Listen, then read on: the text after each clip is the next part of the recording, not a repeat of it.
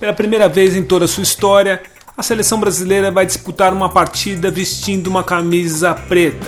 Mais do que isso, vai disputar uma partida com um uniforme totalmente preto. A troca da tradicional amarelinha pela camisa preta é um protesto da seleção contra o crime do racismo que semanalmente entra em campo em partidas do Brasil e do futebol de todo o mundo.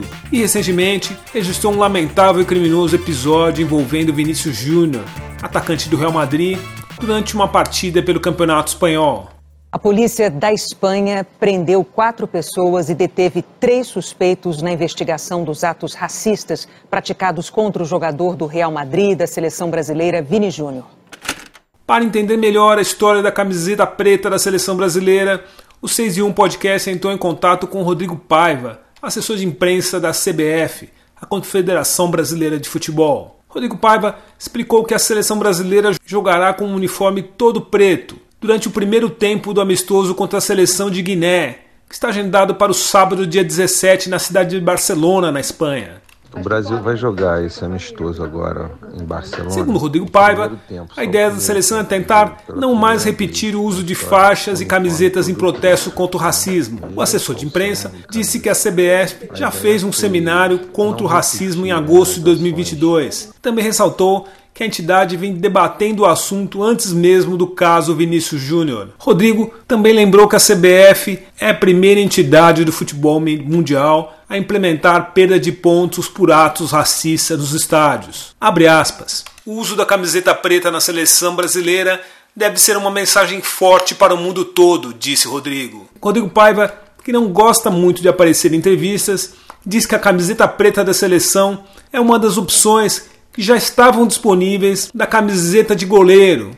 Essa é a camisa que o goleiro tem como uma das opções, né? O Brasil acho que tem quatro cores de camisa de goleiro, uma delas é a preta. E a camiseta de goleiro tem quatro cores para uso em jogo. Segundo Rodrigo, não daria tempo para a Nike, que é a fornecedora de material esportivo da seleção brasileira, criar um modelo inteiramente preto para a estação contra o racismo. Abre aspas. Conseguimos pegar as camisetas de goleiro que ficam na Granja Comari, onde está localizado o estoque da seleção brasileira, e arrumamos umas outras mais e colocamos o número da camiseta amarela. Ainda segundo Rodrigo, não tinha muito tamanho M e só tinha camisetas de manga comprida. Por isso, abre aspas, cortamos a manga e fizemos a manga igual à camiseta amarela. Perguntamos para Rodrigo se a camiseta será vendida e ele respondeu o seguinte: para vender não vai ser fácil, mas pode ser que a Nike que já tem a camisa para goleiro, possibilite a venda dessa camiseta preta. Vai ficar bacana, diz Rodrigo. Segundo ele, a camiseta traz um número diferente e o pate, que fica na manga, alertando sobre a luta contra o racismo. Segundo uma reportagem do portal UOL, os jogadores da seleção brasileira de futebol assinarão uma das camisas e ela será leiloada para que todo o dinheiro arrecadado seja revertido para causas antirracistas. Ainda segundo o UOL, uma outra camisa autografada irá para o Museu da CBF, na cidade do Rio de Janeiro.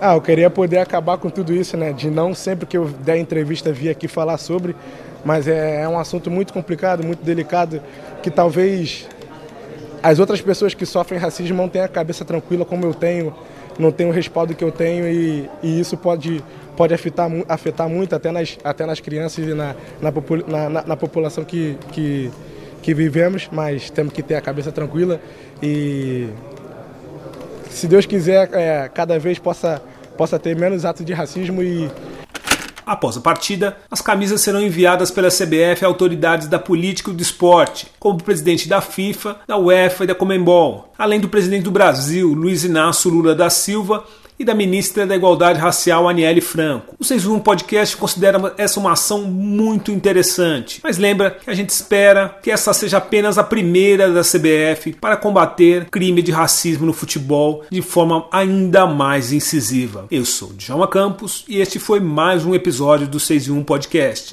Se você quiser ouvir outros episódios do 6 em 1, entre no Google, acesse o Spotify, o Deezer e o Google Podcast. Estamos em todas as principais plataformas de áudio. Um grande abraço e a gente se vê por aí.